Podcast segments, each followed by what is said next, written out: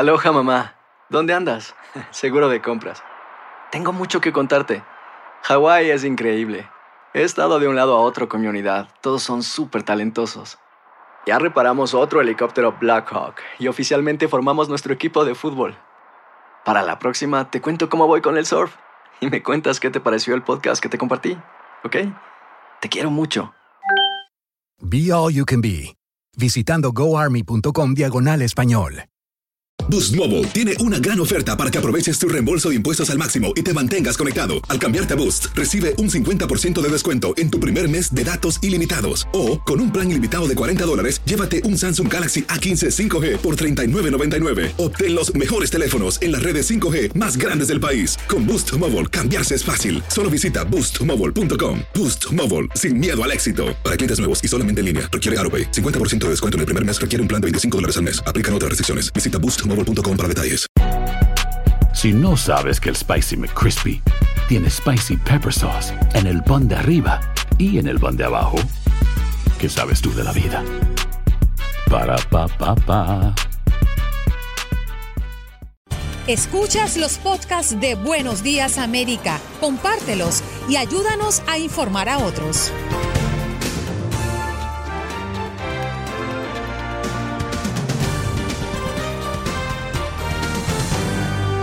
Hoy en Buenos Días América conversamos con el senador demócrata por el estado de New Jersey, Bob Menéndez, a propósito de que Trump pide que despidan a reportera de Fox luego que ésta confirmara historia de The Atlantic, acusando a Trump de ofender a marines caídos en combate. Mario Amaya, desde Los Ángeles, hablándonos de la actualidad, los incendios, el calor y la pandemia. Gabriel Vecchio, profesor de Ciencias Climáticas de la Universidad de Princeton. Meteorólogos aseguran que el cambio climático está causando una rápida intensificación de los huracanes. Y Raúl Painberg con sus comentarios, como siempre, hablando de la política de este país.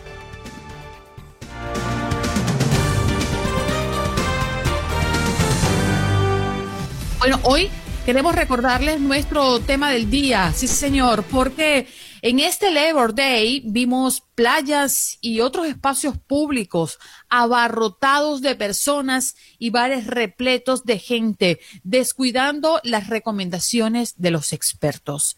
¿Qué tanto cumpliste tú con las medidas de protección ante el contagio al COVID-19? Esa es la pregunta que hoy queremos eh, hacerle a nuestra audiencia y de alguna manera analizar lo que ha ocurrido durante este fin de semana, las declaraciones de Fauci el pasado día viernes con el temor de tener el pico más alto de contagios y de muertes eh, para el próximo mes de diciembre. Y eh, él además decía que lo que pueda ocurrir en el resto del año con relación al COVID-19 iba a depender de cómo nos portáramos o qué ocurriera durante este fin de semana del Labor Day. Usted, eh, la pregunta va directamente, ¿qué tanto cumplió usted con las medidas de protección ante el contagio de COVID-19? 1-833-867-2346. Hoy el madrugador es Armando. Muy buenos días, Armando. Adelante. ¿De dónde nos llamas? Buenos días de acá de California. Ay, Armando, este, cuéntame de California. Lo que hemos visto aquí es terrible. Sí, saludos a todo a todo el grupo de que que con, que forman el, el programa. El muchacho que contesta muy atento. Mingo. Muy, Otro café Mingo. Sí. Sí, y, y ahora acá está muy un calorón a 115, 121, aquí cerca de la montaña mágica pasó, y luego las quemazones también. No, es una cosa que no se puede ya vivir aquí en estos días. Espantosa el calor acá que está duro. Pero pues lo y también de la pandemia como que ya se está estabilizando, ya todo está formal, casi todo, ya todo el mundo trabajando. Es lo que les puedo decir de, de por acá. Escuchan mi voz como muy, como si estuviera tomado, ¿verdad? No. ¿Por qué? Porque así me dijo una, me dijo una doctora. Dice, es que su voz se oye como que estás tomando en el radio. Dice, y es que dice, a ti te operaron de un bypass, ¿verdad? Le digo, sí. Ah, dice, es que así se oye tu voz. Dice, pero qué bueno que estés bien y que no estés tomado. Bueno, Armando, lo importante es que participes, que formes parte de esta gran familia y te agradecemos tu llamada desde muy temprano en Los Ángeles. Mm, seguimos en Los Ángeles, ¿eh? Ahí tenemos a Manuel. Manuel, cuéntame, ¿en qué parte exactamente te encuentras? Y yo me encuentro en la mera ciudad de Los Ángeles. Perfecto, eh, cuéntanos cómo están las cosas por allá. Estuvimos a 90 hoy y, y este ayer eh, fui a misa como siempre cada domingo voy a la iglesia y estábamos a 110 y al aire libre pero este con todos los protocolos que se exigen ahí y, y pues lo hemos seguido igual igual este los protocolos en en el bus en la calle en donde donde quiera que vamos pero Manuel, ¿te sentiste este, seguro? ¿Perdón? ¿Te sentiste seguro? Sí, gracias a Dios. Sí, y, y pero estoy pendiente porque con su voz me doy, me animo hasta el calor se me olvida, fíjese. se te va el calor, el fresquito. Bueno, Manuel, muchas gracias. ¿Quería compartir otra cosa con nosotros? Eh, mm, pues eh, no, no, solamente eso para dejarle la oportunidad a otras personas. Muchas gracias, Manuel. Cuídate mucho del calor, ¿eh? No es bueno para nadie esos cambios de temperatura. Te cuidas que te necesitamos acá en el show. 1-833-867-2346. Y justamente vamos a, a, comenzar hablando de lo que está ocurriendo en California. Mingo, vámonos con esa, con ese audio, porque el gobernador de California emite orden de emergencia debido a los fuertes incendios forestales en cinco condados. Vamos a escuchar un reporte de nuestros compañeros de Univisión 34 Los Ángeles. Pues yo me encuentro en Shaver Lake, donde esta ciudad fue básicamente evacuada. Es una ciudad fantasma. Ya todas las personas salieron de aquí. Solamente vemos al equipo de bomberos, a rescatistas, a autoridades. Yo les quiero mostrar en la parte de allá es donde se está como eh, haciendo la fuerza de este equipo de bomberos, donde pues está eh, desarrollando este incendio que hasta el momento ha consumido más de 45 mil acres, unas 300 estructuras estaban amenazadas y varias personas ya han sido evacuadas. Daisy, quien es residente de Big Creek, nos comentó que entre los vecinos estaban ayudando para poder evacuar. Al igual que ellos, muchas familias se están desplazando para diferentes ciudades como Sanger y Clovis, donde piensan quedarse por unos días con amigos mientras este incendio es contenido. También nos comentó que varios oficiales de la oficina del alguacil del condado de Fresno estuvieron golpeando las puertas desde esta madrugada para anunciar que era momento de evacuar. Bueno, y esta, esta persona se encontraba en uno de los supermercados donde voluntarios ya han llegado a ofrecerle comida a estas personas, llevaron sándwiches, llevaron papas, eh, refrescos, porque saben lo difícil que es esta situación. Estas personas, hay algunas personas que han estado desde la noche anterior esperando que familiares y amigos las vengan a recoger. Eh, también les queremos compartir a las personas que este fin de semana sería un fin de semana ocupado con muchas familias, pero lo que podemos ver aquí en Shaver Lake es humo y ceniza. La ceniza ya está cayendo en esta zona, solamente se ven los botes, eh, no hay personas alrededor, como lo comenté, ya está todo evacuado. Esto parece un, pueblo fantasma. Así que bueno, David, esa es toda la información que tengo hasta el momento durante esta, este incendio Creek Fire que comenzó el viernes en horas de la tarde y hasta el momento lleva 45 mil acres quemado, no se ha podido contener nada. Esperemos que pues esto mejore la situación para las familias que ahorita como lo comentaba están eh, muy tristes porque tuvieron que desalojar. Todavía existen órdenes de evacuación, también se anunciaron órdenes de evacuación para el área de madera. Esa es toda la información que tengo desde Chamberlain. Continúo con usted en el estudio. Ivonne Spitia, Noticias, Univisión 21. Y un poco más adelante vamos a estar conversando con nuestros compañeros justamente desde Los Ángeles para que nos actualicen sobre lo que está ocurriendo allá en California y en Los Ángeles específicamente. Nunca vistas temperaturas sobre los 121 Fahrenheit hacen historia en el condado de Los Ángeles. Es la información que nos llega desde allá y es alarmante lo que está ocurriendo. Es por eso que el gobernador de California emite orden de emergencia debido a los fuertes incendios forestales en cinco condados. Ya lo escuchaban ustedes allí gracias al reporte de nuestros compañeros de Univisión 34 Los Ángeles. Vamos a tomar otra llamada. Recuerden ustedes que estamos activados a través del 1-833-867-2346. Carlos, buenos días. ¿Cómo estás? ¿Cómo amaneces? Buenos días, buenos días. Bien, bien. Mira, disculpa, lamentablemente te tengo que cambiar el tema. ¿Has visto No te qué está preocupes. pasando en Nueva York? Te sacan de los restaurantes y destruyen los, re- los restaurantes si tú no tienes la bandera de Black Mare.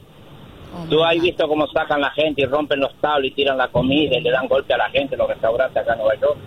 ¿No has visto el fin de semana en Rochester qué está sucediendo? ¿Y cuántos murieron por las balas en, en- en Nueva York? Yo pienso que el COVID hay que ponerlo en segundo lugar, porque las muertes por las balas en Chicago este, este fin de semana fue un, repor- un reporte de guerra. Y lo que está pasando acá en Nueva York es lo mismo. Yo pienso que ya el COVID, ya la gente no, no quiere saber más de COVID, no quiere sentir de COVID. Quiere sentir el problema que tú no puedes ir con tu familia a un restaurante a comer, que te dan golpes, te tiran todo para afuera. Eso es lo ¿Y las autoridades dónde están? Carlos, ¿dónde están las Las autoridades de la autoridades. policía? tiene orden de los alcaldes y de los gobernadores de no meterse, porque esa es la política, ellos protegen los blasmares.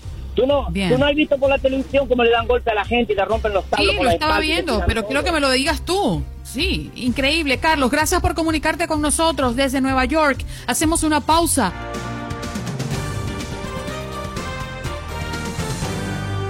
Buenos días, ¿cómo estás? Adelante. Buenos días, Andreina, en este martes que parece lunes, ¿verdad? Así que aquí estamos en Nueva York, amaneció iniciando bonito, soleado, en la, eh, después de este largo fin de semana. Muchas noticias en la ciudad de Nueva York, Andreina. Eh, comenzamos con eh, un incendio eh, sospechoso que ocurrió en el Bronx, un incendio de cinco alarmas. Eh, le tomó a cerca de 200 bomberos un poco más de dos horas en contener este masivo incendio de cinco alarmas y las autoridades investigan si el siniestro fue provocado intencionalmente. Vamos a ver, también supiste de un cuerpo que encontraron en, en un estanque del Central Park en la ciudad de Nueva York. Eh, Sí, pues, lo este- comentábamos hace pocos minutos, Max, pero ¿se conoce de la persona? No, todavía siguen las investigaciones. El departamento de bomberos, que fue quien rescató el cuerpo, eh, pues eh, están, eh, se lo entregó naturalmente a las autoridades del lugar y las investigaciones siguen para ver, eh, para identificar el cuerpo y dar eh, con eh, el caso. No se sabe si fue un suicidio o no se sabe si alguien lo empujó, pero eh, se están llevando a cabo las investigaciones para dar con con la noticia. Eh, otra información que cayó como un balde de agua fría aquí, eh, Andreina, fue eh, que, luego de casi cuatro meses de negociaciones, congresistas demócratas de Nueva York dijeron ayer lunes que no apoyarán el paquete de estímulos que los republicanos planean presentar esta semana ante el Senado. Eh, simplemente dicen porque carece de, de los fondos necesarios para combatir la crisis económica causada eh, por la pandemia, especialmente aquí en Nueva York. Pero arremeten los republicanos y la vocera eh, representante de los latinos, Trump, dice que los demócratas bloquean la ayuda porque las otorga el presidente. O sea que eh, esto no sé a quién va a beneficiar a la postre porque eh, hay necesidades, hay necesidades y todo el mundo está esperando esta ayudita, como quiera que sea, Andreina, y sea que venga de donde venga, todo el mundo en estos momentos la necesita porque hay muchísimas personas que aún no están consiguiendo ni siquiera para pagar la renta aquí en la ciudad de Nueva York y en toda la nación. ¿O hay excepciones? Sí, Bueno. la verdad es que es muy doloroso, ¿no? Ver cómo desalojan a personas de sus casas, pero también es muy gratificante ver cómo personas se unen para ayudar a estos eh, que son los más necesitados, ¿no? Y más vulnerables de la sociedad. Max. Ujú. Mira, Andreina, una pareja fue sacada de un ferry de la ciudad de Nueva York bajo esposas, o sea, esposada, eh, debido a que rechazaron la orden del capitán de usar mascarillas. Y naturalmente esto retrasó la salida del ferry durante más de una hora. Y entonces pues los esposaron y los sacaron y le dijeron, ¿sabe qué? Entonces pues vamos a la chirola. Así que eh, eso es lo que está pasando por aquí, por la ciudad de Nueva York. Los Mex perdieron un partidazo, los Yankees siguen perdiendo, los Marlins siguen ganando, jugando buen béisbol y, mañana nos preparamos para celebrar el día de Roberto Clemente. Me encanta cuando Max viene lúcido a este programa. Gracias, Max. Un abrazo para ti. Nos reencontramos mañana, ¿eh? Si Dios quiere, Andreina. Un abrazo. Seguro. Hasta tomorrow. Ya regresamos.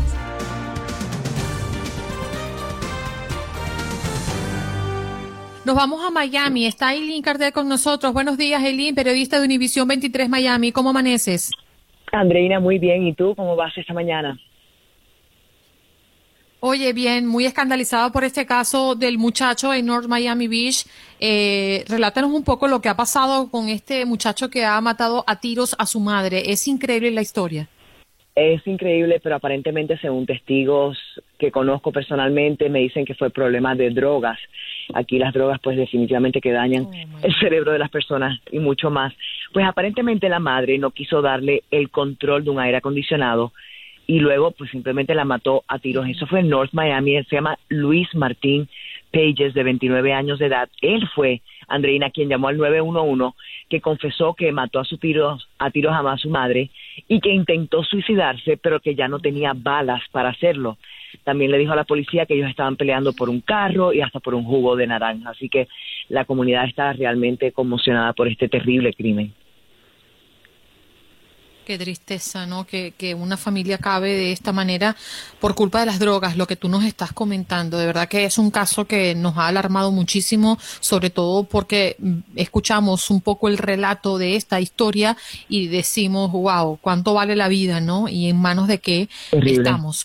Eh, ¿Qué otras noticias están causando fuerza en el sur de la Florida, Eileen? Sí, claro. Pues mira, quiero darles buenas noticias porque la Florida seguimos en esta curva descendente de contagios. Se reportaron en las últimas 24 horas 1.838. Tenemos que recordar que habían días que se reportaban 12.000 nuevos casos, ¿no? Y el número de muertes también ha bajado. En las últimas 24 horas, 22 personas fallecieron y antes estábamos con 130 y pico de personas falleciendo cada día, así que en, esos, en ese sentido estamos, creo que saliendo, por lo menos viendo luz al final del túnel. Ay, esperemos, Eileen, cuánto necesitamos de buenas noticias. Y por otra parte, cientos de botes desfilaron en apoyo a Trump en el sur de la Florida. ¿Dónde fue exactamente esto? Efectivamente, eso fue en las aguas de, de lo que es, bueno, de hecho, empezó desde West Palm Beach hasta abajo, ¿no? Fue increíble la cantidad de personas y ese tipo de manifestación se ve mucho aquí en Miami-Dade. La comunidad cubanoamericana está apoyando a Trump 100%. Eh, vamos a ver qué pasa. Van a ser unas elecciones muy interesantes con todo el ambiente político que tenemos. Ayer fue un día de descanso, Labor Day, sin embargo en la Casa Blanca las noticias no pararon, ¿no? En ese sentido. Eh, y sí, hay muchas personas, muchas personas que están apoyando a Trump y por supuesto también a los demócratas. Bien. Eileen, un abrazo. Feliz inicio de semana para muchos. Así mismo. Ayer trabajamos, pero bueno, seguimos aquí. Feliz día. Gracias. Feliz día, Eileen Cartel con nosotros, eh, periodista de Univisión 23 Miami.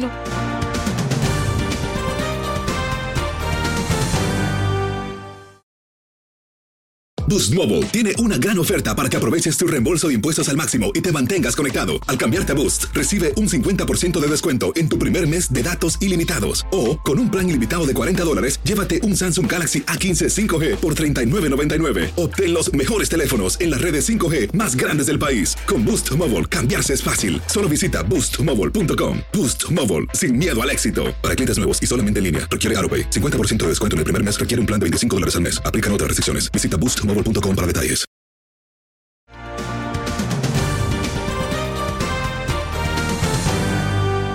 Nos vamos con nuestro próximo invitado. Tiene que ver con el tema que vamos a abordar a continuación. Trump pide que despidan a reportera de Fox luego que esta confirmara historia de The Atlantic, acusando a Trump de ofender a marines caídos en combate. La corresponsal de Seguridad Nacional de Fox News eh, confirmó un informe publicado por The Atlantic el jueves pasado que Trump había dicho que los soldados que murieron en la guerra eran tontos y perdedores. Para conversar de este y otros temas en torno a la política, Bob Menéndez, senador demócrata por el estado de New Jersey. ¿Cómo está? Muchas gracias por estar con nosotros, senador. Muy buenos días, América y Andreina. Gracias por tenerme la oportunidad de charlar contigo y tus eh, radio, radio oyentes. ¿Le parece posible que el presidente Trump haya hecho estas declaraciones, senador? Bueno, sí, lo hizo de John McCain, el ex senador eh, que fue un héroe de la guerra de Vietnam. Eh, sin duda lo dijo, eh, que él no le gusta personas que son capturados, que esos son perdedores. y este, esta noticia ha sido verificado por varios correspondentes, incluyendo la correspondente de Fox, que es un canal que en general eh, apoya al presidente. Así que eh, es una infamia eh, decir que nuestros soldados que perdieron su vida en defensa de la nación son tontos o perdedores. Sobre todo cuando vemos que nosotros como latinos hemos, hemos apoyado tantos, tanto la, la defensa de la nación en este país. Senador Menéndez, buenos días. Le saluda Juan Carlos Aguiar. Yo quisiera saber usted qué cree frente a las declaraciones del presidente. ¿Esto le puede pasar una factura costosa en el momento de las elecciones? Finalmente son muchos los veteranos de guerra en este país que han sufrido las secuelas de las guerras que se han librado por la libertad en todo el planeta y muchas las familias que no están de acuerdo. Como usted muy bien dice, lo vimos en, el, en aquel lamentable episodio con John McCain. ¿Usted cree que se verá esto en los resultados de las elecciones? Bueno, Juan Carlos, yo sí creo que va a afectar ah, al presidente negativamente.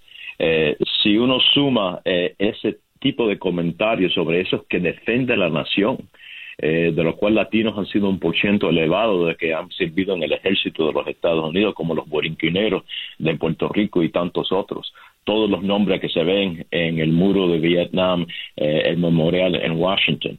Y cuando agrega eso con la incapacidad eh, de actualmente enfrentarse a la infección de COVID-19, que ha tenido más de 6 millones de casos en los Estados Unidos, más de 186 mil muertos, de lo cual latinos son más de 30% eh, de las personas que han sido infectados y casi 17% de todos los que han muerto.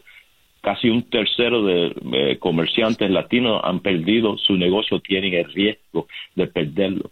La incapacidad de este presidente y la manera que nos ha tratado nosotros como latinos desde el primer día arrancando eh, niños de los brazos de sus madres. Eso me recuerda a mí de eh, personas autoritarias, eh, no de un presidente de los Estados Unidos. Mm. Eh, senador, eh, nos llama poderosamente la atención eh, actitudes como las que ya ha presentado el presidente Trump en esta oportunidad y relacionándolo al tema que venimos tocando desde el principio de entrevista, ha pedido vía Twitter que Fox despida a Jennifer Griffin por confirmar este reporte. ¿Qué le parece esta decisión? Muchas personas lo tildan de autoritario, intentando dar órdenes a, sobre temas que no les corresponde directamente? Bueno, Andreina, yo creo que la pregunta es muy buena. Cuando el presidente dice que la prensa es el enemigo del pueblo, me recuerdo de los Castros, de dictadores y de autoritarios. Eh, Juan Carlos tuvo que huir de, Colombia por, eh, por ejercer su profesión en un momento. Eh, cuando el presidente desobedece eh, los eh, dictados de las cortes federales, como en el caso de los Dreamers, los soñeros. Eh, me recuerda de dictadores y autoritarios. cuando el presidente rechaza los dictados del Congreso y trate de usurpar los poderes legislativos, me recuerda de dictadores y autoritarios.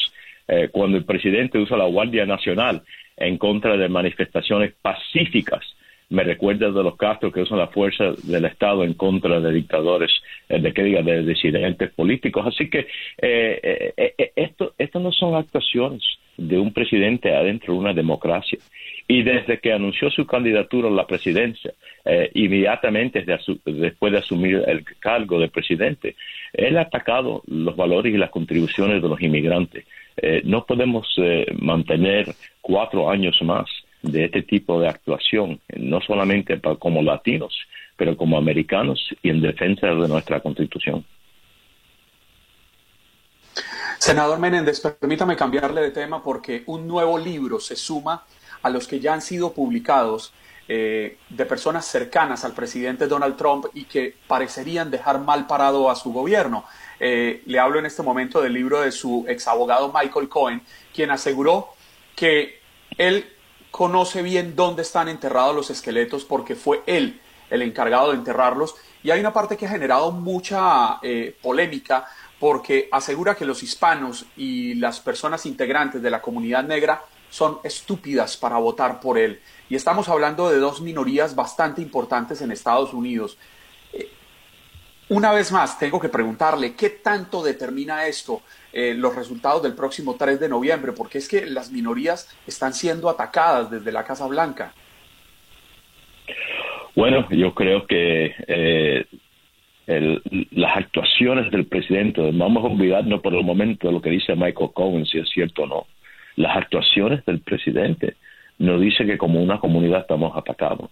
Cuando la Corte Suprema dice que los soñeros, los dreamers, tienen el derecho de continuar a aplicar para mantener su estatus y el presidente no acepta las aplicaciones, eh, nos, está atacando.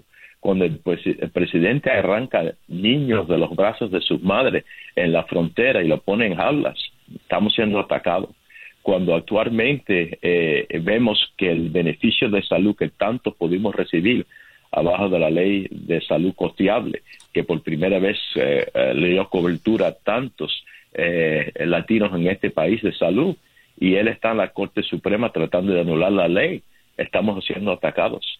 en fin, no hay duda de que las actuaciones, además de las palabras del presidente, nos ha atacado como una comunidad. y no vamos a ser engañados por los trucos de tratar de cambiar la conversación ahora, eh, tratando de sugerir que hay otra importancia para el presidente. Él, él ha fallado completamente en enfrentar el COVID-19 que no ha tomado tantas vidas de nuestra comunidad. Él ha fallado completamente en tener una política inmigrante que puede asegurar el país, pero también eh, responder a las necesidades de nuestra comunidad. Él ha fallado completamente eh, en la oportunidad de la educación de nuestros hijos, sobre todo lo que hemos tratado los demócratas de hacer, de reducir el costo de la oportunidad eh, de educación universitaria y en tantas otras cosas. Así que no, no dudo en ese sentido lo que dice Michael Cohen, porque sus hechos nos indican que esa es la realidad. Senador, eh, el presidente Trump apuntó directamente a las declaraciones de Kamala Harris eh, dice que tiene un discurso antivacuna. Eh, mi pregunta va más con la intención de los demócratas y en este caso desde la voz de Kamala Harris. ¿Usted cree que le hace bien poner en contra eh, al pueblo, poner al pueblo en contra del presidente Trump en un momento tan sensible cuando más bien están procurando tenerle una solución a la pandemia? ¿Qué opinión le merece usted las declaraciones de Kamala Harris? Bueno, primero de todo, todos, todos queremos una vacuna que es seguro y eficaz. No hay duda de eso. Pero también queremos que el proceso para determinar que esa eh, vacuna es seguro y eficaz es la norma en lo cual eh, hacemos las pruebas necesarias en varios niveles para asegurar que cuando ya soltamos esa vacuna, no va a tener una consecuencia negativa a esos que lo están tomando. Así que la única cosa que dijo Kamala Harris es que ella no va a depender de la palabra del presidente que una vacuna es segura y eficaz. Va a depender de los científicos, de los doctores, de los cuales actualmente tienen la credibilidad de decir que la vacuna es seguro y eficaz. Y eso yo creo que es una posición muy razonable. Senador Menéndez, eh, las personas están en todo el país desesperadas porque no llegan las ayudas eh, de las que tanto se han hablado. ¿Cree usted que pronto podrán ponerse de acuerdo republicanos y demócratas en el Congreso para ayudar a solucionar este impasse que podría convertirse en un drama humanitario? Perdón, Juan Carlos, no leí la primera parte de su pregunta.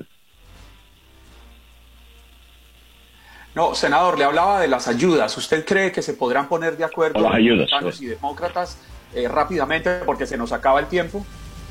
Seguro, seguro. Eh, yo quisiera que sí. Eh, no hay razón por qué no. por cierto, los otros acuerdos que, que sí se tomaron y, y, se convirtieron en ley para ayudar a los pequeños negocios, para darle un directo ayuda a todos los contribuyentes del país, para ayudar a esos que están desempleados eh, también para asegurar de que podemos tener eh, un sistema eh, de, pruebas y, de, tener contacto con esos actores. Senador, lamentablemente el tiempo se nos agotó, lo lamentamos mucho.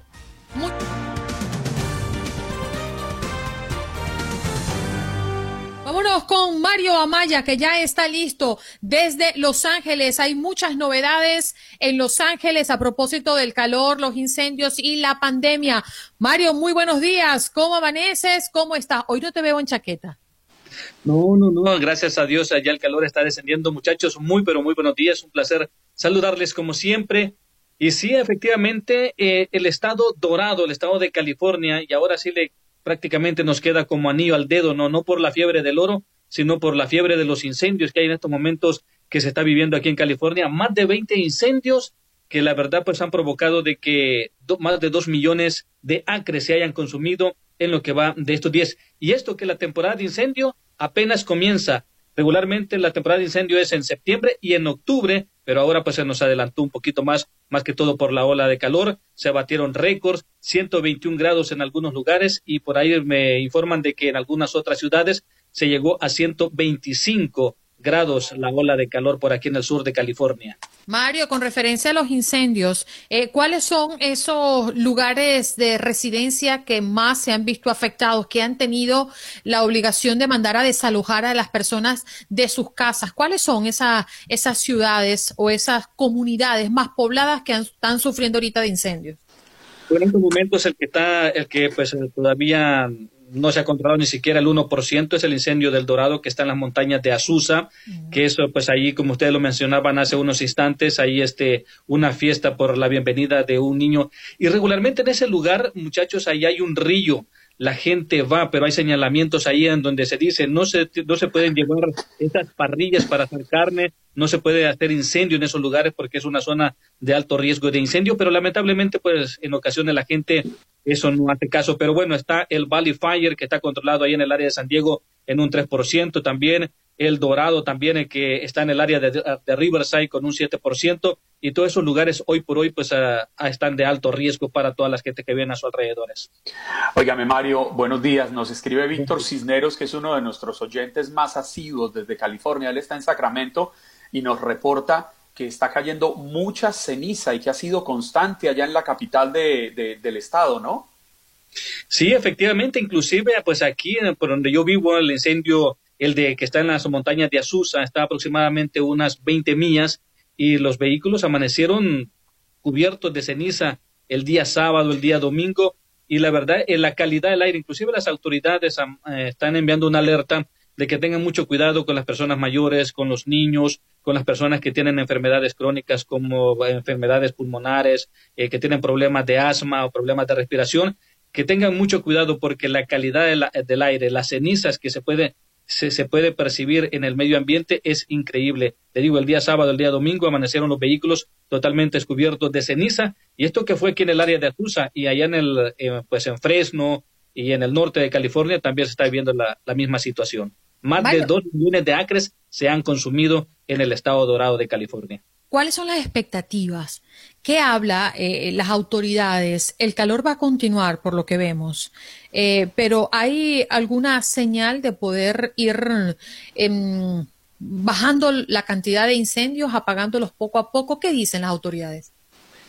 Sí, la verdad es que pues Afortunadamente en estos momentos ya el calor ha ido descendiendo, ya en esta semana vamos a, no vamos a llegar a los 100 grados, va a estar entre los 90 y eso creo que puede facilitar un poquito el trabajo de los bomberos, más de 13 mil bomberos trabajando. Las autoridades pues están haciendo todo lo posible por contener estos incendios que pues como ya lo mencionamos son más de 20 incendios en todo el estado de California. Lamentablemente eh, muchas personas han salido afectadas, más de 15 mil personas han sido evacuadas de sus hogares. Muchas personas nos escucharán, Juan Carlos, y dirán, ah, va a bajar el calor, ah, 90. no, es que pasar de 120, 115, 110 a 90 es una ganancia grande. Sí, pero para efectos, para efectos de los incendios todavía sigue siendo muy caluroso. Definitivamente, muchachos, y otra cosa también, este, las autoridades preocupadas más que todo en el sur de California, porque las playas con este calor se abarrotaron este fin Ay, de no me digas, Mario. Desde temprano hemos hablado de eso. Las, es que, mira, te voy a decir cómo estaban todos así. Es que no cabían en la arena. No se veía la arena. Háblame de las playas que fueron más escandalosas durante este Labor Day. Bueno, por lo menos aquí en el sur de California, pues está regularmente Santa Mónica, que es un área muy turística, está la de Marina del Rey, la playa de Venice, Redondo Beach, Manhattan Beach, todas esas abarrotadas totalmente, no cabía, como tú lo mencionas, no cabía ni un solo alfiler ahí en, en esas playas. Y pues lamentablemente no, este, nos pasamos en ocasiones, eh, eh, no hacemos caso de las recomendaciones del gobierno porque esto sí va a preocupar, que se vaya a incrementar eh, la ola de pues, de casos de coronavirus aquí en el sur de California. Y tomando en cuenta, Juan Carlos y Mario, que, por ejemplo, la de Santa Mónica es una playa que tiene mucha arena mucha arena, o sea, eso parece un desierto y después la playa. Una cosa impresionante. No, no, no, es verdad, Mario. Sí. Sí, totalmente. Y para llenar eso hay que mandar bastante autobús. y efectivamente, pues donde son los, ah, las playas, algunos parques también estuvieron repletos, ah. se cerraron los que son este, los lugares para ir a hacer senderismo, pero bueno, las playas, la verdad es que hoy sí, este fin de semana que hizo mucho calor, la gente decidió mejor irse a esos lugares. Bueno, definitivamente está haciendo noticias, Juan Carlos. ¿Querías hablar? Es que no, no te escuché. No, no, no, no, no, no, no, no, por favor, sigue, Andreina. No, no, no, definitivamente, Mario, lo que lamentamos es que California como estado y, Los Ángeles eh, están siendo noticias en este país, ¿no? Por, por, tres vertientes sumamente delicadas, el calor, los incendios y, y la pandemia. Definitivamente, esperemos que toda esta locura que ocurrió durante el fin de semana no nos lleve a un brote eh, de COVID-19. Es lo menos que necesitamos ahora. Muchas gracias, Mario, y feliz inicio de día para ti. ¿eh? Gracias, igualmente, y nos reencontramos el día de mañana, primeramente Dios. Gracias. Así es. Gracias. Mario Amaya, pues eh, talento del programa Mi Raza, Tu Gente, desde nuestra afiliada en Los Ángeles.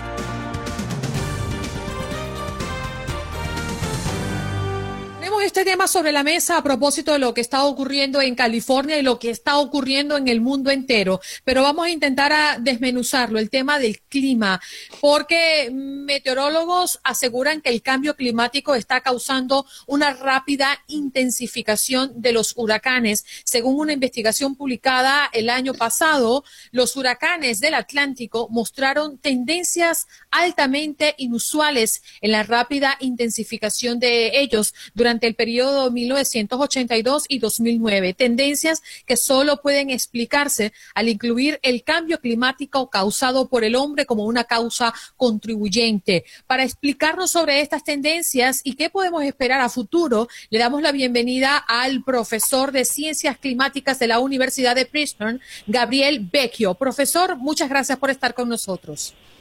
Ah, muchas gracias, buenos días. Muy buenos días. Eh, queremos hablar a, consecuencia eh, de esta investigación y que nos aclare eh, qué tanto de esto tenemos que darle puntual atención, cuáles son algunos de los factores que se relacionan con este aumento de fuerza. Bueno, los huracanes tienden a cambiar de velocidad, de intensidad por muchos factores, muchas razones. Y predecir la evolución de cada huracán es relativamente complicado uno tiene que prestarle atención a los vientos, a las temperaturas, a la humedad, etcétera. Pero lo que se ve es a través de los años una tendencia muy clara de que los huracanes aumentan de velocidad mucho más rápido. Hay una, una tendencia a lo que nosotros llamamos intensificación rápida, que es cuando un huracán cambia de intensidad en menos de 24 horas, una o dos categorías de huracán. Eso, eh, como uno puede pensar, sería es una, situación relativamente eh, peligrosa porque uno ve, las predicciones de los huracanes, pero también ve la situación ah, en que uno se encuentra. Y si el huracán cambia velocidad muy rápidamente, puede ser que la gente no tome precauciones necesarias. Entonces, eh, el cambio que hemos visto, que se correlaciona muy claramente con el cambio climático, y se puede explicar físicamente por los cambios causados por el cambio climático, es algo, algo interesante, pero también bastante importante para ver, especialmente por lo que por, por lo que por tiene por el futuro. En, en futuro el cambio climático se espera que continúe y que aumente de intensidad, así que estos cambios que hemos visto los veremos más en el futuro también. Profesor Gabriel Vecchio, y este año que dicen los meteorólogos, los meteorólogos es tan intenso en términos de huracanes, que viene tan activo, ¿es parte de ese daño colateral que genera el cambio climático? Bueno, es difícil decir cuánto de, lo que pasó, lo que ha pasado y lo que pasará este año es directamente causado por el cambio climático, porque hay muchos factores en este año que están, eh, están eh, contribuyendo. Uno de ellos, por lo menos, es el efecto La Niña, que es un resfriamiento del Ecuador en el Pacífico, y eso tiende a causar que los huracanes sean más activos en el Atlántico, y está ocurriendo en este momento. Entonces, parte de lo que está pasando ahora es, causado por, este efecto La Niña. Pero al mismo tiempo tenemos eh, el Atlántico y mucho del hemisferio norte está mucho más caliente de lo normal. Y eso eh, también contribuye. Entonces hay una cantidad de factores, uno de los cuales es el cambio climático este año la cantidad exacta de cuánto fue el cambio climático, el, efecto la niña, otros efectos, es difícil de, ser muy preciso en eso, pero es muy claro que, ha contribuido a los cambios a través de las últimas décadas. Lo que uno se espera ahora es muy distinto de lo que uno se esperaría hace 20 años, o tal vez hasta, hasta hace 10 años. ¿Por qué es muy distinto, profesor? Bueno, eh, los factores que, que, ayudan a que un huracán eh, se aumente de intensidad son, eh, primero, que los vientos sean calmos, es decir, uh, que la cortante del viento, que la diferencia de viento con altura sea bastante baja, pero otra es que un, un factor que se llama intensidad potencial, que es eh, esencialmente la, la energía que puede sacar el huracán del océano, sea muy alta. Y eso depende fundamentalmente de la temperatura del océano. Mientras más cálido sea el océano, más fácil es sacar energía del océano. La evaporación es mucho más fácil. Del mismo modo que cuando uno mira un café o un vaso de agua, el café le está saliendo humito, o sea, vapor, porque la evaporación es mucho más, más fácil. Entonces, los huracanes en los mares cálidos que tenemos ahorita, que no existían hace 40 años, 30 años, están, tienen la posibilidad de sacar mucha más energía y en ese modo ponerse más intensos. Sabe que a mí me llama mucho la atención eh, que en estos días he tenido la oportunidad de ver aquí en la Florida unas tormentas eléctricas que realmente son asustadoras, fenómenos que yo no había visto antes. Y he visto fotografías de contactos en Facebook donde muestran que está pasando lo mismo en otras, en otras latitudes. ¿Tiene esto también algo que ver? Porque fotos impresionantes que están cayendo no sé cuántos rayos al mismo tiempo, unas lluvias que usted no prevé, que no se imagina y que aparecen de un momento a otro sin avisar. Bueno, eh, no sé si precisamente estos eventos de los que usted habla eh, fueron eh, tienen tienen un, tienen algún, alguna contribución del cambio climático pero lo que se ve mundialmente es que los, los eventos de lluvia más intensos se están volviendo más intensos todavía. Es decir, los periodos más lluviosos se ponen más lluviosos. Y eso es lo que se espera con el cambio climático, porque la atmósfera eh, contiene más agua cuando está, cuando, cuando está más caliente, es más húmeda, y entonces la lluvia puede ser más fuerte. Profesor, eh, trasladándonos o haciendo un repaso a escala mundial, este agosto fue el cuarto agosto más caluroso del que se tiene registro eh, y de que se tiene constancia. ¿Eso es una señal de un cambio a futuro hablando de, del clima mundial? Es decir, ¿qué debemos esperar con estos cambios eh, tan drásticos que hemos sostenido durante los últimos meses? La gente dice, nos vamos, nos vamos a quemar en este infierno, decía una señora en las redes sociales este fin de semana y yo decía, ay Dios mío, pero que Dios nos cuide, ¿no? De, caer eh, en un clima tan extremo en los próximos meses. Pero, ¿cuál es la visión de un experto? Como usted, ¿qué pasa cuando se registran em, en escala mundial este tipo de eventos climáticos?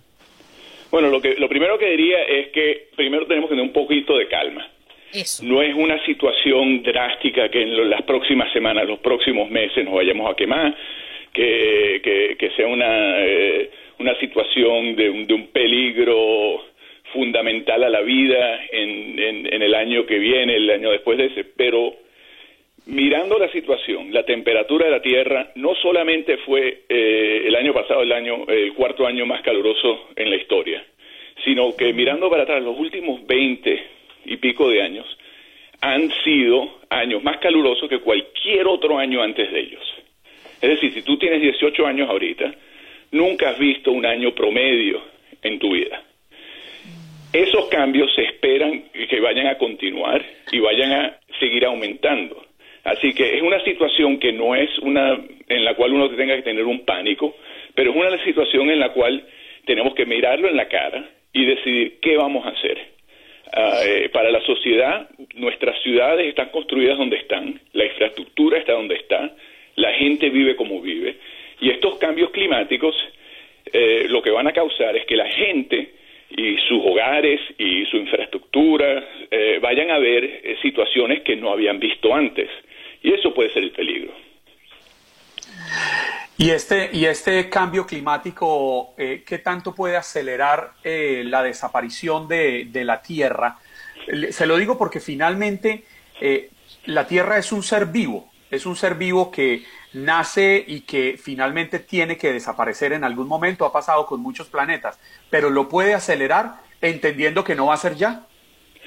No, la, la, la Tierra, la, la cosa que el cambio climático para la Tierra, la Tierra va a seguir. Han habido periodos en, eh, hace millones de años y miles de millones de años donde el clima fue muy distinto de lo que es ahora y la Tierra sobrevivió porque la, la Tierra es mucho más grande que nosotros. Pero es un peligro para nosotros, para nuestra civilización, para los seres vivientes, porque todo lo que es nuestra cultura, nuestra civilización, la música, las casas, las pirámides, todo eso ha pasado en un periodo del clima en los últimos 5.000, 10.000 años, donde ha sido un, clima bastante eh, tépido, normal para nosotros, y estamos yendo a otro clima. Así que no es un peligro para la Tierra en sí, pero sí para nosotros, para nuestra civilización, para nuestra cultura, para nuestra economía y para la gente y los animales que a nosotros nos importan. ¿Qué podemos hacer? ¿Cuál es el mensaje que usted como profesional de ciencias climáticas nos puede dar a nosotros y a toda nuestra audiencia para contribuir? Bueno, lo primero que diría es que no hay que perder esperanza. Nosotros, como seres humanos, hemos pasado por situaciones difíciles, nos hemos adaptado, hemos hecho cosas grandes y podemos hacer cosas grandes aquí. Así que lo primero es de tener esperanza. Lo segundo es de informarnos saber cuál es la realidad. La realidad es que el cambio climático existe. El cambio climático principalmente es causado por el ser humano, las decisiones que hemos tomado, que quiere decir que podemos tomar otras decisiones. Eh, ser más eficientes como usamos la energía, conseguir otros métodos de usar energía en vez de usar ah, tal vez eh, eh, energía que tiene un, que es bastante intensa con, con el carbón usa energía solar eh, de otros tipos y conseguir modos de tener un de, de, de, bajar la velocidad en que cambia el, el, clima.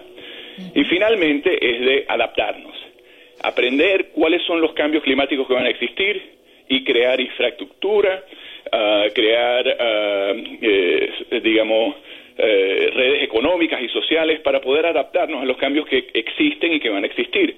Y yo creo que yo tengo mucha esperanza que la sociedad mundial, la sociedad local, pueda adaptarse a estos cambios, pueda eh, causar que el clima cambie menos y, que en 100 años nuestros nietos y bisnietos nos miren y nos agradezcan por lo que habíamos hecho.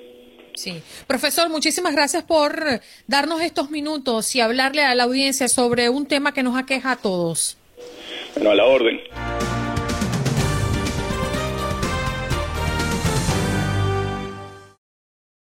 Boost Mobile tiene una gran oferta para que aproveches tu reembolso de impuestos al máximo y te mantengas conectado. Al cambiarte a Boost, recibe un 50% de descuento en tu primer mes de datos ilimitados. O, con un plan ilimitado de 40 dólares, llévate un Samsung Galaxy A15 5G por $39.99. Obtén los mejores teléfonos en las redes 5G más grandes del país. Con Boost Mobile, cambiarse es fácil. Solo visita boostmobile.com. Boost Mobile, sin miedo al éxito. Para clientes nuevos y solamente en línea, requiere AroPay. 50% de descuento en el primer mes requiere un plan de 25 dólares al mes. Aplican otras restricciones. Visita para detalles.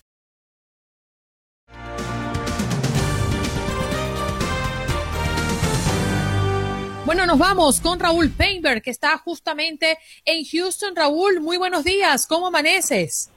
Andreina, muy buenos días, muy buenos días. Juan Carlos, muy bien. Bueno, pues ya prácticamente entrados en esta recta final a lo que serán las elecciones del 3 de noviembre. Menos de 60 días, una batalla intensa la que se está librando, sobre todo ayer, Día del Trabajo, entre ambos candidatos, el demócrata Joe Biden y el republicano Donald Trump, que siguen, bueno, naturalmente tratando de ganar adeptos, tratando de eh, definir, por un lado, la eh, ventaja a través de las encuestas, me refiero al candidato demócrata Joe Biden, y tratando de cerrar eh, fuerte el presidente Donald Trump, que en promedio tendría alrededor de siete puntos por debajo del demócrata. Así que todo cuenta, todo vale, en esto que repito es la recta final hacia las elecciones del 3 de noviembre. Creo que vivimos ya al margen de las preocupaciones de la pandemia, eh, de la situación económica generada por la enfermedad o por la emergencia, ya una actividad política mucho más intensa, más definida, ocupando ya eh, más espacios en eh, los encabezados de los medios de comunicación tradicionales y digitales también, por supuesto. Oye, Raúl, eh, definitivamente Trump ha dado frontalmente contra los jefes militares, ¿no? Él sostiene que están interesados en mantener los conflictos para renovar los acuerdos con los grandes contratistas de armas y equipamientos y que no lo quieren a él. Bueno, es, es parte del, del debate que se ha generado es parte de, fustigar como una eh, política, eh, digamos, ya muy establecida por parte mm, del presidente Donald Trump en contra de instituciones, como en este caso es la militar, como lo ha hecho también con el aparato judicial, como lo ha hecho también con eh, dependencias tan importantes, vitales, diría yo, de inteligencia como la CIA y el FBI. Fíjate que en muchos sentidos, Andreina, no sé si están de acuerdo, pero a mí me parece que en términos generales las plataformas de ambos candidatos, tanto el demócrata como el republicano, eh, nos muestran eh, muchas similitudes en cuanto a los deseos, los intentos de eh, mejorar la calidad de vida mm, de la población. Claro, cada uno con sus sesgos, con sus intereses y con sus sellos políticos por un lado y personales eh, por el otro. Pero en esencia encuentro esta, esta similitud. Lo mismo pasa en procesos, eh, procesos electorales en muchos otros eh, países, pero debemos decir que no distan mucho una de otra en cuanto a la generación de empleo, por ejemplo, en cuanto a la búsqueda de estabilidad y progreso para la comunidad, por supuesto en cuanto a seguridad y educación, aunque en esta ocasión la salud se cuece aparte eh, es en la superficie en donde podemos realmente empezar a destacar que los seguidores de Trump reconocen que el manejo económico del actual presidente ha sido satisfactorio para muchos, incluso durante la pandemia, y tratan de, venderlo para ganar eh, adeptos. Fundamentalmente reconocen que a pesar de la llegada del COVID-19, el presidente Trump ha sido capaz de generar en agosto, por ejemplo, un millón cuatrocientos mil nuevos empleos en medio de lo que es un, intento de reactivación económica que también debemos decirlo ha tenido costos en la salud. Eh, y otro elemento que destaca eh, el republicano es la garantía que para ellos Trump representa en contra del socialismo, que trata a través de los demócratas, según ellos, de instaurarse eh, en el poder. Y, citan naturalmente la lucha de Trump en contra de Cuba, en contra de Venezuela. México no forma todavía parte en esta lista, pero ojo, no perdamos de vista ese tema. Y por otro lado, en el terreno demócrata, seguidores de Joe Biden que lo ven como el político que puede unir a un país dividido por la retórica extremista de Trump. Este argumento surge naturalmente en momentos en que la frustración, como lo hemos hablado aquí, la violencia racial está cobrando fuerza en todo el país y ven también a Biden como el estratega que tiene, eh, diría yo, un plan específico de recuperación económica por la pandemia en un ambiente más acercado a lo que es la integración y no el aislamiento económico con los países eh, del mundo. Son a muy grandes rasgos aspectos que están diferenciando a ambas plataformas, pero que, repito, en esencia buscan, cuando menos en retórica, eh, eh, programas o estrategias que eleven la calidad de vida del norteamericano. ¿Quién lo va a ganar? No lo sabemos. La diferencia en las encuestas es todavía baja. Yo lo que preveo es un escenario sumamente cerrado y competido un cierre difícil de determinar, aunque falten escasos dos meses o menos de dos meses para esa elección. Sabe Raúl que en medio de eso que usted plantea, de, la, de cómo se va haciendo más estrecho el margen de las, de las encuestas, de las encuestas, seguimos viendo frases que en lo personal son para mí desafortunadas pronunciadas por, por el presidente Donald Trump. Eh, hablemos de la, lo que confirmó la corresponsal de Seguridad Nacional de Fox News, Jennifer Griffin, eh, que aparece en el informe de, Atlantic en el que asegura que el presidente Donald Trump calificó de tontos y perdedores a los soldados muertos en la guerra, pero también el nuevo libro del exabogado de Trump, Michael Cohen, que asegura que los hispanos y los negros son estúpidos para votar por él. Lo que me llama la atención es que uno pensaría que esto debería generar un rechazo en masa, pero el que las encuestas sigan reduciendo la distancia que Biden le llevaba me lleva a mí a pensar que hay un sector importante de la población que está de acuerdo con estas manifestaciones, con estas frases, repito, para mí, desafortunadas del presidente de los Estados Unidos. Eh, hay dos cosas, eh, eh, Juan Carlos, definitivamente. estas, estas encuestas marcaban hasta hace, diría yo, un mes, mes y medio tal vez, efectivamente una diferencia mayor en favor de Joe Biden. Hablábamos de entre un 10 y un 14%. Después estas cifras cayeron eh, a un 4%. Hoy en día están a un 7 y ahí la apuesta demócrata en este momento. Sin embargo, mm, sería o seguiría pensando igual que tú en el sentido de que este tipo de declaraciones no favorecen definitivamente a la candidatura del presidente Donald Trump, que con ello sigue dividiendo a sectores importantes de la población. No me extraña saber por uno de sus principales asesores lo que Donald Trump piensa o pensaría de la comunidad hispana en los Estados Unidos, porque a pesar de sus intentos vanos por reconocer al empresario o a eh, la aportación económica de los hispanos en este país, no deja de fustigar y, siempre lo hemos visto desde un principio, que es lo peor, no ha dejado de criminalizar a nuestra eh, comunidad. Y sí, el desdén ha sido más que evidente. ¿Cuántas entrevistas ha ofrecido el presidente Donald Trump a medios hispanos, por ejemplo, para dirigirse? Y ya no hablo del hispano inmigrante indocumentado, estoy hablando del hispano migrante residente legal o de segunda generación eh, o de primera generación que de manera legal se encuentra en este país. Nunca, Juan Carlos, nunca ha dirigido una palabra. Por el contrario, siempre que hace una referencia al, eh, eh, al migrante, al inmigrante a este país, no solamente el hispano, con muchos otros, lo hace en un tono de menosprecio y lo hace en un tono de criminalizar. Eso yo creo que debería de generar, como tú dices, una corriente, cuando menos en nuestra comunidad. Por eso ahora estas campañas tan intensas de registrarse para votar y para tomar muy en cuenta que votar ahora será determinante para la comunidad. No hay más tiempo, no hay más que perder.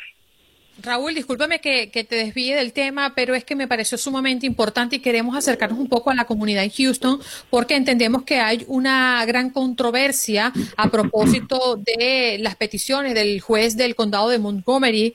Eh, pide al gobernador reabrir la economía en su totalidad. ¿Por qué es tan controversial esta, este pedido? Bueno, es controversial, Andreina, porque naturalmente esta, esta tendencia de contagio y de muerte derivada del COVID-19 eh, no se ha perdido. Es decir, eh, la amenaza continúa. No tenemos una vacuna, no tenemos una cura, pero sí una presión económica extraordinaria, porque siguen perdiéndose, obviamente, empleos, siguen perdiéndose negocios, y esto ha traído como consecuencia una ola sumamente eh, difícil de contener en cuanto a la frustración social de quienes por el temor a la enfermedad no se atreven todavía a generar económicamente. Eh, pienso yo que es eh, controversial porque, por un lado, la ciencia médica nos dice que debe haber eh, una contención, es decir, no se opone a reabrir económicamente al país y en este caso a un condado, el condado Montgomery, pero sí a poner naturalmente eh, banderas muy en alto de alerta para la población, que si no se respetan ciertos lineamientos, ciertas estrategias sanitarias, van a caer y van a provocar un rebrote de la enfermedad, repito, en momentos en donde todavía no hay una cura. Es la lucha constante entre la presión económica de quien tiene que trabajar para comer y vivir y quien tiene naturalmente los temores ante un posible contagio masivo de la población. Sí, definitivamente. Juan Carlos. No, no, no, no, no. Yo, antes de que me salga la tentación de una pregunta personal, prefiero quedarme callado porque... Dios mío. Ay, no, señor, bendito sea el creador. Se acabó el tiempo en este corte, señoras y señores. por eso digo, yo estoy callado. Claro, haciendo la salvedad que mis preguntas son solamente para conocer esa faceta humana que se esconde detrás del impecable profesional que es Raúl. Dios mío, adelante, adelante. No, no, no, no, no, yo, no, no, no, yo, yo en serio, hoy no, hoy no tengo preguntas, pero si Raúl me da vía libre, para el próximo jueves me preparo una. Me parece excelente, me parece excelente para, para compartir. Me despido diciendo que el Papa Francisco ha dicho que el chisme es peor que el COVID-19. ¡Ay! La lengua, la lengua. Pero, pero la, diferencia es que en medio del chismecito de vez en cuando uno se divierte, pero con el COVID es difícil divertirse. Mm, eso sí, eso sí.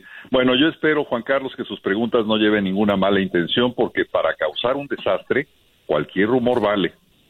Para nada, estimado Raúl, para nada, para nada. Vuelvo y le digo, esto es para conocer más a fondo el ser humano. Claro que sí, señor. Un abrazo muy fuerte para los dos. Muy buen día. Chao, Raúl. Raúl Painter con nosotros como siempre en este espacio.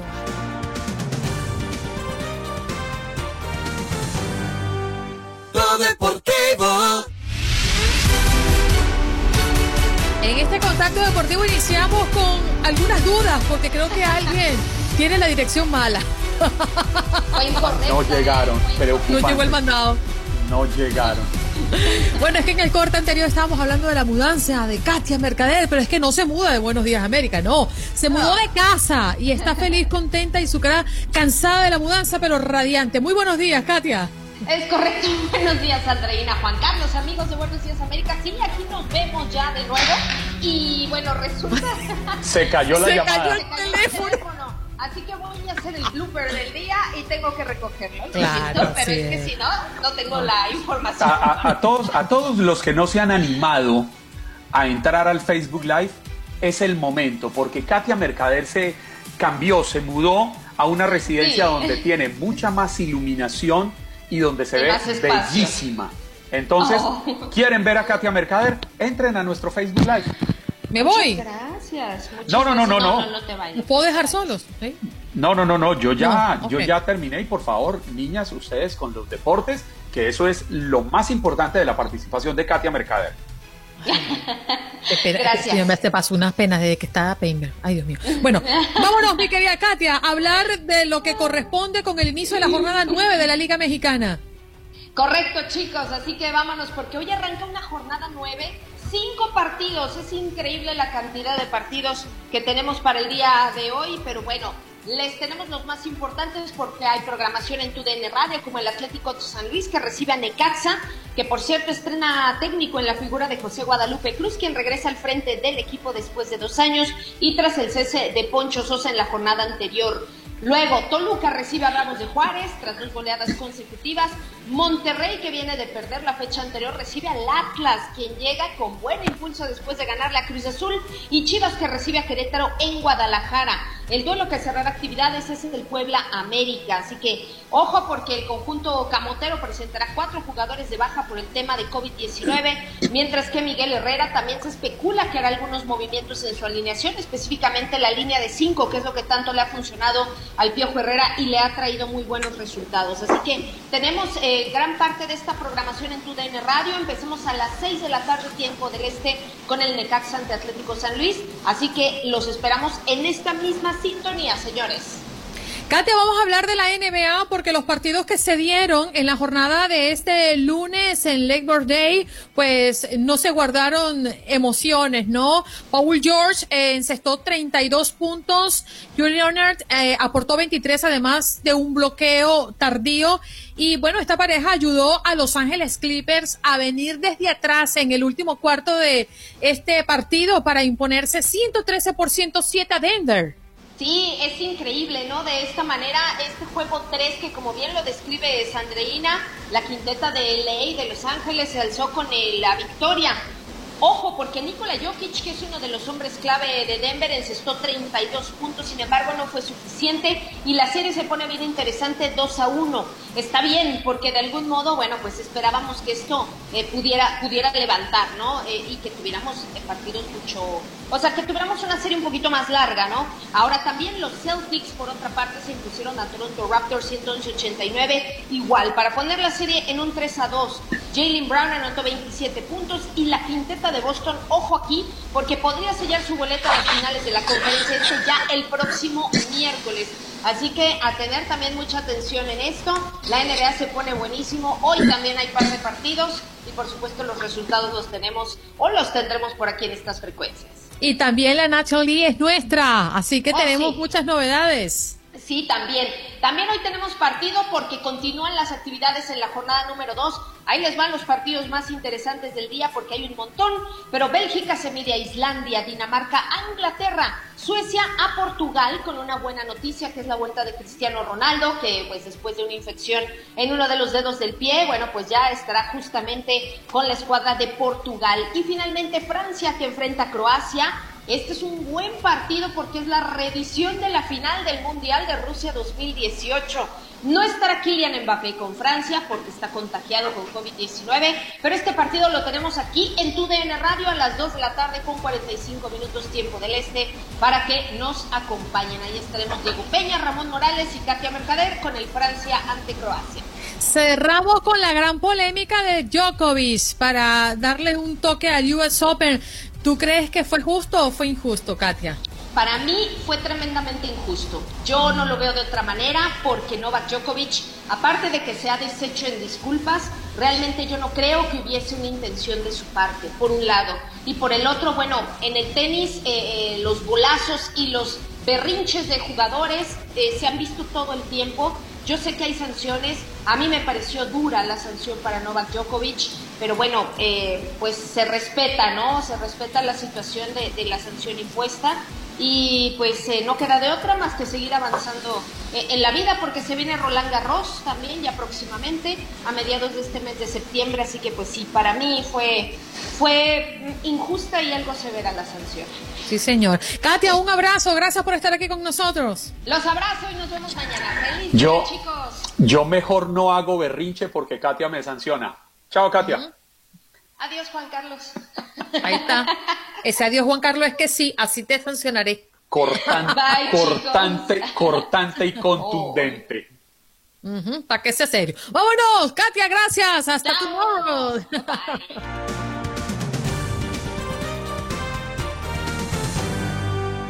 Juan Carlos, ha sido polémico la, la, presencia de una mujer llevando como mascota a un cachorro de tigre de Bengala en un centro comercial en México, ¿no?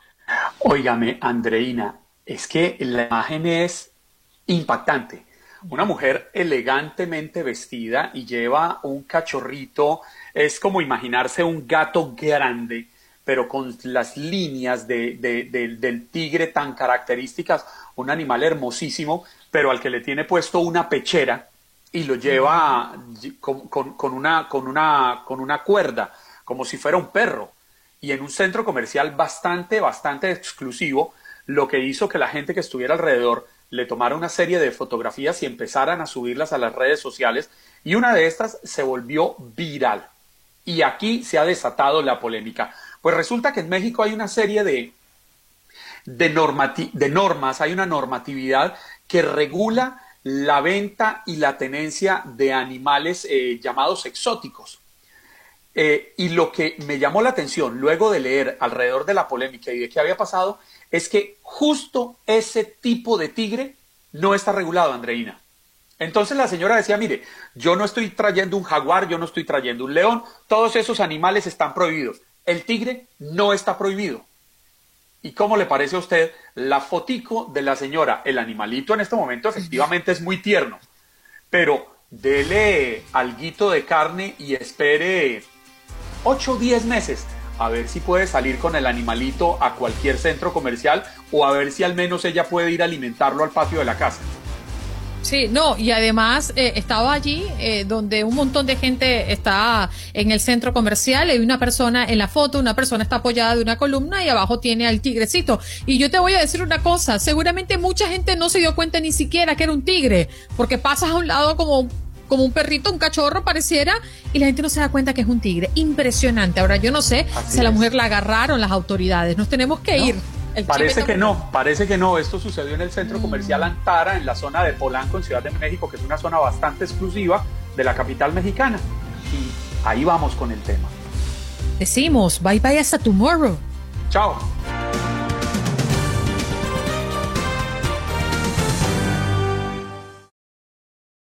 Boost Mobile tiene una gran oferta para que aproveches tu reembolso de impuestos al máximo y te mantengas conectado. Al cambiarte a Boost, recibe un 50% de descuento en tu primer mes de datos ilimitados. O, con un plan ilimitado de 40 dólares, llévate un Samsung Galaxy A15 5G por $39.99. Obtén los mejores teléfonos en las redes 5G más grandes del país. Con Boost Mobile, cambiarse es fácil. Solo visita boostmobile.com. Boost Mobile, sin miedo al éxito. Para clientes nuevos y solamente en línea, requiere AroPay. 50% de descuento en el primer mes requiere un plan de 25 dólares al mes. Aplican otras restricciones. Visita Boost Mobile para detalles.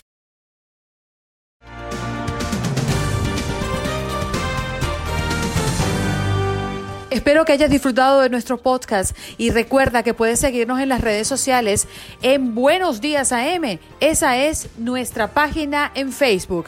Nos reencontramos en otro podcast.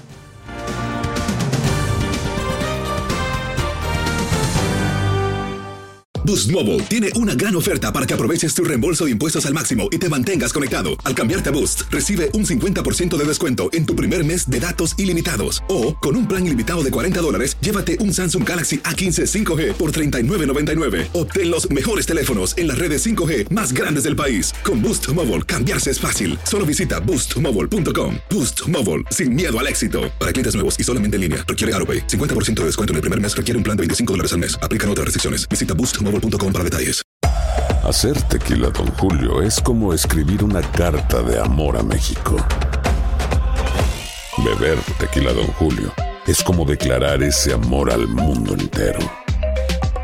Don Julio es el tequila de lujo original, hecho con la misma pasión que recorre las raíces de nuestro país. Porque si no es por amor, ¿para qué? Consume responsablemente. Don Julio Tequila, 40% alcohol por volumen, 2020. Importado por Diageo Americas, New York, New York. Hay gente a la que le encanta el McCrispy. Y hay gente que nunca ha probado el McCrispy. Pero todavía no conocemos a nadie que lo haya probado y no le guste. Para, pa, pa, pa.